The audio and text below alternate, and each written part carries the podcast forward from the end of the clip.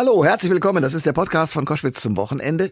Diesmal mit einem Freund, den ich seit ewigen Zeiten habe, als er noch nicht Schriftsteller war. Und wir haben ja wirklich, auch in der Sendung, die wir ja am Wochenende ausstrahlen, erlebt, wirklich, wie ein Stern äh, am Himmel aufsteigen kann, nämlich Sebastian Fitzek, der sein erstes Buch vorgelegt hat, Die Therapie, und dann wirklich weltweit zum Bestsellerautoren geworden ist. Und jetzt kommt eins obendrauf.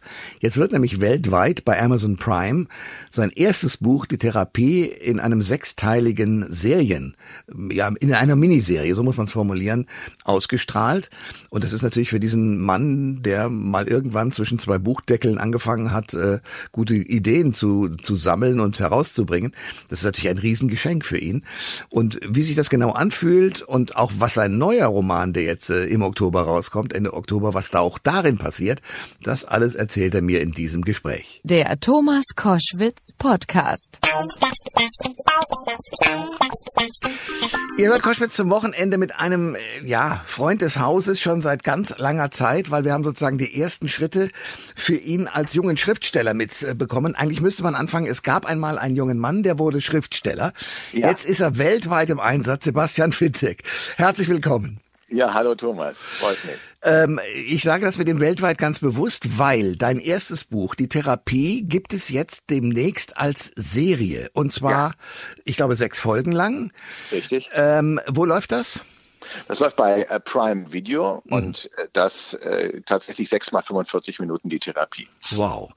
So, ich kenne nun den Roman ähm, und ich habe mir die, die Serie angeschaut. Faszinierend. Erzähl noch mal kurz, um was geht es da eigentlich? Es geht darum, dass ein kleines krankes Mädchen, was schon bei vielen Ärzten war, die alle nicht feststellen konnten, woran liegen diese unerklärlichen Symptome wie Nasenbluten, Schwindel etc., ähm, das verschwindet spurlos aus dem Behandlungszimmer eines Arztes, man will dem Vater, einem Psychiater Viktor Larenz weiß machen, dass seine Tochter da gar nicht erst hineingegangen wäre. Hm. Und er zieht sich vier Jahre später auf eine einsame Insel zurück, ähm, um mit dem Verlust äh, der Tochter klarzukommen. Und da meldet sich eine Patientin von ihm und ähm, sie hat äh, Visionen. In diesen Versionen erscheint ihr immer ein kleines Kind, das ähm, ja äh, tatsächlich da gewisse Parallelen zu seiner Tochter zu haben scheint. Und jetzt beginnt er die Therapie in der Hoffnung, dass in den Wahnvorstellungen dieser Patientin er die Wahrheit über das Verschwinden seines Tochters findet. Äh, faszinierend. Und äh, man wird da reingezogen. Ich meine, ich bin schon bei dem Buch wahnsinnig geworden. Jetzt also die Serie. Und mhm. es ist tatsächlich so, das ist nicht nur mal eben ein bisschen was für Deutschland, sondern es findet tatsächlich weltweit statt, oder? Ja, ja, ich glaube, es sind 150 Länder, es sind äh, in unzähligen Sprachen entweder synchronisiert oder mit Untertiteln. Ähm, aber, und es ist also, was mich besonders freut, dass also es ist eine deutsche, eine europäische Serie im, im besten Sinne, weil es beispielsweise zwei Regisseure sind drauf. Der eine, Thor Freudenthal, der dreht eigentlich nur in Hollywood, ist aber Deutscher, also hat ein europäisches Gespür. Und dann Ivan Sainz Pardo, der war schon von Anfang an, seit 2006 in das Buch verliebt und wir wollten immer, dass er das macht, ein Spanier, der ähm, aber in Deutschland studiert hat, so dass das quasi wirklich, also ich meine, spielt in Deutschland, spielt in Berlin, spielt auf der Nordseeinsel, wir haben auf Amrum gedreht ähm, und, äh, und, und trotzdem trotzdem ist es etwas, was international, glaube ich, ähm, schöne Bilder liefert.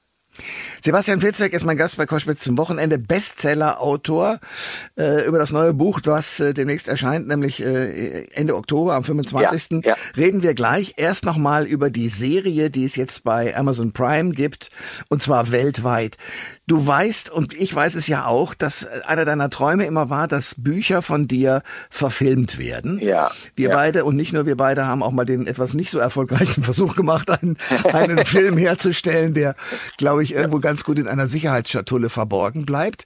Aber erzähl mir mal, wie ist denn das für dich? Erstens zu wissen, das ist jetzt äh, nationwide beziehungsweise weltweit. Mhm, mhm. äh, wie ist es für dich, mit, mit internationalen Regisseuren zu sprechen und diesen Traum, den du hattest, den ich ja mitverfolgt habe, wir haben häufig darüber ge gesprochen, den jetzt ja. auch zu erleben. Ja, das ist natürlich so ein bisschen, äh, fühle ich mich wie die ähm, Hauptperson meiner Bücher, die irgendwann zwischen äh, Fiktion und Wirklichkeit nicht mehr so richtig zwischen Bahn und Realität unterscheiden können. Ähm, denn ich meine, ich habe mir etwas ausgedacht. Du warst mit dabei in den frühen Anfängen. Du hast es noch gelesen, als es nur in einem Aktenordner kam. Und, ähm, und dann ist auf einmal, wird das Realität. Also das, was man nur im Kopf hatte, sieht man auf einmal auf der Leinwand oder im, im Fernsehen. Und das ist dann schon wirklich skurril, muss man sagen, aber im positiven Sinne natürlich. Ja, äh, nun gibt es ja eine ganze Reihe von, sagen wir mal so Coaches, Lebenscoaches, die sagen, ja, wenn du was wirklich willst, dann kriegst du es auch, du musst es dir mhm. nur imaginieren, also du musst es dir wirklich vorstellen können. Ähm, du bist jetzt das beste Beispiel dafür. Hast du das genauso auch immer vor deinem geistigen Auge gehabt? Oder sagst du, es ist alles Mumpitz, man muss halt also hart dafür arbeiten?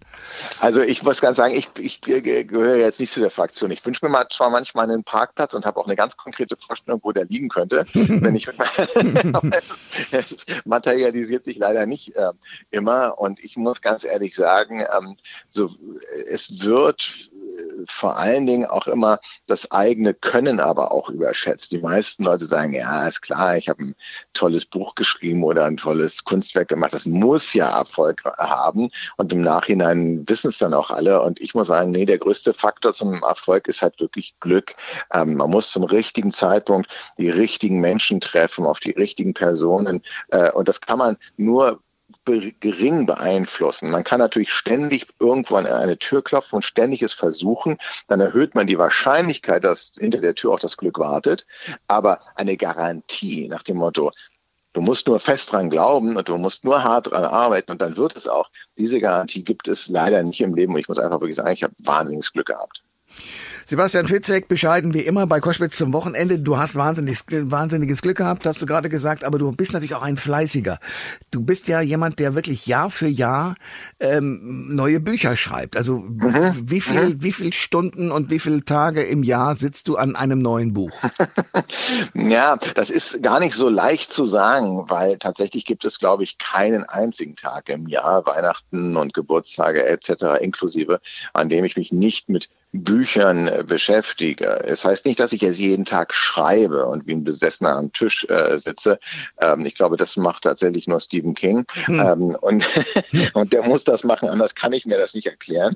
Ähm, aber es ist natürlich so, dass man immer ähm, irgendwie mittelbar mit Büchern zu tun hat. Jetzt beispielsweise führen wir ein, ein Gespräch, was ich sehr genieße. Ich bin auf der Buchmesse ähm, eingeladen. Ich äh, bin äh, beim Recherchieren beispielsweise und ich denke auch einfach nur nach. Hm. Ähm, manchmal ich, finde ich mich auch in skurrilen Situationen wieder. Ich habe letztens in, in, einem Kinderhotel, also dort, wo sozusagen Eltern mit ihren Kindern äh, Urlaub machen, das auch auf Kinder ausgerichtet ist, da saß ich und ich habe äh, in einem hinteren Winkel der Lobby was geschrieben und ich musste kichern, weil es war ein lustiges Buch, an dem ich gerade geschrieben habe. Und dann später auf dem Zimmer habe ich mir gedacht, wenn dich einer beobachtet hat, da denkt er wirklich, dem Fitzek hat es völlig die Sicherung ausgeschossen. Er sitzt im Kinderhotel, schreibt einen Psychothriller und kichert die ganze Zeit dabei.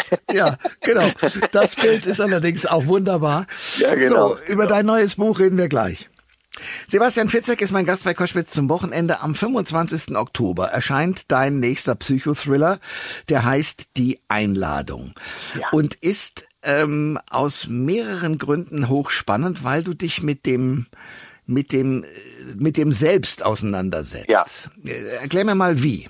Naja, also tatsächlich ist es ja äh, für, für mich durch das Schreiben bewusst geworden, dass wir alle eine Maske tragen. Also wir haben, ich schreibe ja meistens über Menschen, die eine, eine Maske im übertragenen Sinne haben, die wollen nicht, dass man hinter ihr Geheimnis kommt. Und ähm, das zerreibt sie häufig. Ja, also das beste Beispiel war eigentlich, ähm, dass ich, ich habe über Analphabeten geschrieben und die meisten Analphabeten, die, die versuchen mit allen Mitteln zu verhindern, ähm, dass man, dass hinter das Geheimnis kommt, dass sie nicht lesen oder schreiben äh, können. Und, und das, äh, das kennen kennen wir alle, wenn wir probieren, ein Geheimnis zu bewahren, dass das manchmal unglaubliche Kraft äh, kosten kann. Hm. Und, ähm, und genau, genau darum geht es ähm, in, in, in diesem Buch. Wir haben ähm, ein, ein Menschen, der ähm, äh, auf, ein, auf ein Klassentreffen geht. Und ein Klassentreffen kennen wir ja auch alle.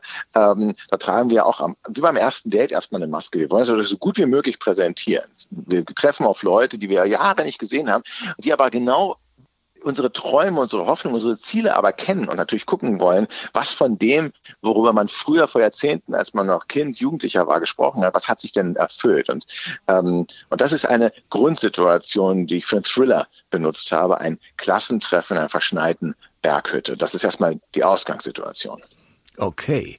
Und dann kommen da Protagonisten vor. Ich äh, ja. sag mal, also alle, alle deine Hauptfiguren hadern mit sich selbst. Alle hadern, hadern mit sich selbst. Ganz vor allen Dingen die, äh, die Hauptfigur Maler Lindberg, die hat nach Jahren der äh, Psychotherapie äh, gelernt, dass ähm, sie nie angegriffen wurde, es nicht den Killer gab, der versucht hat, sie zu ermorden und an den sie sich nur an das ähm, Röcheln, Pfeifen, Husten in der Dunkelheit erinnern kann. Und ähm, sie hat jahrelang die Öffentlichkeit gemieden und probiert jetzt aber wieder Anschluss zu finden und nimmt zum ersten Mal im Klassentreffen, einem Jahrgangstreffen sogar in den deutsch-schweizerischen, äh, deutsch-österreichischen Alpen teil, ähm, kommt einen Tag zu spät und als sie dort ankommt, ist dort keiner. Also es sind alle Klamotten noch da, die Schuhe sind da, man kann bei dem Wetter eigentlich nicht ohne Jacke vor die Tür gehen. Das hängt dort alles noch, der Kamin brennt, aber es ist keiner da. Ähm, das Einzige, was sie wahrnimmt, ist dieses röchelnd pfeifende Husten draußen in der eisigen Dunkelheit. Hm. Eieieiei. Und äh, das Wort gesichtsblind oder Blindheit ja. spielt eine Rolle. Kannst du das erklären? Also das ist tatsächlich sehr erstaunlich, dass ich ähm, während des Schreibens, auch während meiner Recherche äh, gelernt habe, dass es Millionen von Menschen in Deutschland gibt, die gesichtsblind sind. Das ist eher eine Gesichtsamnesie. Die sehen schon Gesichter, aber sie können sich an die Gesichter nicht erinnern. Also beispielsweise, wenn wir uns nicht kennen würden ähm, und du würdest in den Raum kommen, ich, würdest, äh, ich würde dich begrüßen, dann gehst du kurz raus, um Kaffee zu und kommst wieder rein, dann würde ich dich, wenn ich gesichtsblind wäre, nicht mehr wiedererkennen. Oh, okay. ähm, und äh, zumindest nicht am Gesicht. Und die meisten wissen, viele auch Zuhörerinnen und Zuhörer wissen vielleicht gar nicht, dass sie gesichtsblind sind, weil sie gelernt haben, Mimiken, Gestiken, Frisuren, Körperhaltungen, alles mögliche, Sprache natürlich auseinanderzuhalten und blitzschnell das äh, zu, zu analysieren. Ähm, und Mahler hat diese Gesichtsblindheit, deswegen sagt der Psychiater hier auch, ja, das ihr Gehirn arbeitet ständig. Sie haben sich das alles nur eingebildet, dass sie damals angegriffen äh, wurden und sie, sie glaubt das auch. Und das große Problem ist eben natürlich auch, dass wenn sie in einem Klassentreffen ist, sie sich überhaupt nicht sicher sein kann, ob die, die sie ja seit Jahren nicht gesehen hat, ob das wirklich mal ihre Schüler gewesen sind. Ah. Ihre Mitschüler. Ja. Sebastian Fitzek ist mein Gast bei Koschwitz zum Wochenende. Bestseller-Autor, inzwischen auch derjenige, der mit der Therapie äh, sechs Folgen als, als Fernsehserienautor äh, vorkommt bei Prime Amazon. Ähm, und wir reden über das neue Buch Die Einladung. Und ich entnehme auch, ich kenne dich ja lang genug, so deiner Intention, dass du es vor allen Dingen in diesem Fall für Opfer geschrieben hast. Mhm. Also man beschäftigt sich ja bei, bei vielen Kriminalfällen, also bei realen Kriminalfällen immer mit den Tätern und äh, es mhm. gibt viele Leute, die sich damit auch beschäftigen und sagen, ach, der ja. arme Täter, Jugend war schwer und, und, und. Also man hat viele Erklärungen, warum ein Täter zum Täter wurde, aber die Opfer werden häufig vergessen. Ist das, das ist das ein Motiv, was dich auch treibt, wenn du sowas schreibst? Ja, äh, ich habe das gelernt, im Übrigen durch einen Anruf des Weißen Rings, der gesagt hat, in den Büchern sind ja immer die Opfer im Mittelpunkt. Da wurde es mir erstmal bewusst, ähm, so ähnlich wie du damals gesagt hast, guck mal, in der Therapie, da hast du was verarbeitet, was wir gemeinsam erlebt haben. Manchmal ist es eben so, dass das Unterbewusstsein ist Co-Autor und schreibt Dinge rein und die werden einem dann später bewusst, wenn andere jemanden darauf hinweisen. Und bei mir ist es tatsächlich so, mich wirklich eher interessiert, ähm, wie reagiert jemand, der nicht darauf trainiert ist, mit Gewalt umzugehen? Wie reagiert er darauf? Weil das ist für mich tatsächlich so der Lackmustest. Wir können viel erzählen. Ich kann dir viel erzählen über Zivilcourage und ach, man muss doch helfen, wenn man Not sieht. Aber wenn ich dann in der Sekunde der Not, der Gewalt ähm, in der U-Bahn stehe und sehe, wie jemand bedroht wird, dann zeigt sich doch mein wahres Ich. Bin ich ein Maulheld oder ähm, habe ich wirklich eine Strategie? Komme ich wirklich jemanden, wie auch immer, zur Hilfe oder gucke ich ich weg. Ähm, in, weil man hat in dieser Sekunde keine Möglichkeit mehr, große Reden zu schwingen oder abzuwarten. Man muss handeln. Hm. Und ähm, tatsächlich ähm, ist es so, dass ähm, eben nicht nur im Wein die Wahrheit liegt, sondern auch in dem Schicksalsschlag, in, in der Gewalt. Und das interessiert mich. Wie reagiert äh, ein Opfer darauf? Aber du hast auch recht, in unserer Mediengesellschaft, ich meine, Stichwort Dama, alle kennen Dama, ähm, wie heißt eins seiner Opfer, wird schon schwieriger. Alle kennen Hannibal Lecter, geht auch im, im fiktionalen Bereich. Jeder kennt Buffalo Bill vom Schweigen der Lämmer. Aber wie hieß denn die Senatorentochter, die äh, in dem Brunnen saß und die sich mit der Lotion einreiben sollte? Also das ja. ist tatsächlich, ja. Ähm, das wissen die wenigsten. Ich auch nicht mehr, im Übrigen. Sebastian Fitzek ist mein Gast äh, bei Koschwitz zum Wochenende. Der neue Psychothriller heißt Die Einladung, erscheint am 25. Oktober. Äh, mich treibt eine Geschichte um, die du ja offenbar auch aufgreifst, nämlich, ähm, dass man im Internet äh, unfassbar viele äh, gefakte Bilder, also geschönte Bilder von sich selber sieht. Das heißt, man schraubt seine eigene Identität wahnsinnig nach vorne und ist der tolle Held, aber in Wirklichkeit ist man es eigentlich nicht. Da ist doch für dich wahrscheinlich, das ist für dich eine Fundgrube, diese, diese Tatsache, oder? Ja, ich meine, nimmt, nimmt man sich natürlich nicht aus. Äh, ich, es ist auch da, wie beim ersten Date, da wird ja keiner ähm, sagen, also ähm, wenn ich nicht wie heute 20 Pfefferminz genommen habe, dann leide ich unter chronischem Mundgeruch und Achselschweiß, hallo, sondern man, man probiert erst einmal, ähm, sich von der besten Seite da äh, zu zeigen. Ich glaube, es ist halt wirklich wichtig, dass man ähm, das, was man von außen betrachtet sieht, nicht mit der Realität verwechselt. Sonst könnte man ja sehr, wirklich sehr schnell Eindruck äh, bekommen, auf Instagram, es gibt eigentlich nur ähm, äh, Milliardäre oder Narzissten auf der Welt. Ähm, und da gab es auch mal einen Film, dessen Namen ich vergessen habe, aber so einen schönen Hinweis, nämlich es kommt eigentlich nie, auch beim Fotoalbum im Übrigen, was zu Hause liegt, nicht eigentlich weniger auf die Schnappschüsse an, ähm, äh, oder auf das Hochzeitsfoto oder sowas, sondern immer auf die Zeit, die zwischen diesen Schnappschüssen liegt. Das, was mhm. wir nicht sehen. Mhm. Ähm, was sich dazwischen den Highlights, sage ich mal, die es sicherlich natürlich auch in dem Leben gibt, was dazwischen äh, liegt. Ähm, und, äh, und dann darf man das wirklich eben, man darf vor allen Dingen seine, seine Internet-Freunde äh, und Follower nicht mit seinen realen Freunden verwechseln. In der Tat, ein großer Punkt, dass man nicht denkt, oh Gott, ich habe 500 Freunde, das kann gar nicht sein. Wie, viel, wie, wie, wie viele Freunde hast du im, im wahren Leben? Also an einer Hand ah. Ja, an, sagen wir mal, also ich, ich brauche jedenfalls keine dritte Hand. Okay, äh. ja. Also mit anderen Worten, weit entfernt von den Followerzahlen, die du sonst noch das, so zusammenbringst. Das, das stimmt. Ja, also die Einladung kommt raus und ist ein weiterer spannender Thriller von Sebastian Fitzek. Und äh, wann, ab wann kann man äh, deinen, deinen Sechsteiler sehen? Das tatsächlich ist jetzt äh, wieder mal ein Zufall, dass sich das so bald, ähm, dass die Einladung am 25. Oktober erscheint. Das stand schon ein Jahr fest. Ähm, Im Streaming ist es dann doch so, dass noch manchmal ähm, äh, was verschoben wird, äh, beispielsweise auch wegen Champions League Übertragungen etc. Pipapo. Ähm, und dann wurde als der beste Zeitpunkt, um auch weltweit diese Serie zu starten, man muss ja dann nicht nur auf Deutschland gucken, ähm, der 26. Oktober genannt, also genau ein Tag später. Das ist jetzt also nicht so geplant gewesen von mir, eigentlich von niemanden, aber es hat sich jetzt nun mal leider so ereignet. Wir, wir halten fest, die Fitzek-Festspiele, äh, schwieriges Wort, die Fitzek-Festspiele finden statt am 25. 20. und 26. Oktober. Sebastian, so ich drücke dir die Daumen, dass es alles ein großer Erfolg wird. Danke sehr fürs Gespräch. Ich danke dir sehr. Alle Informationen zur Sendung gibt es online auf thomas-koschwitz.de.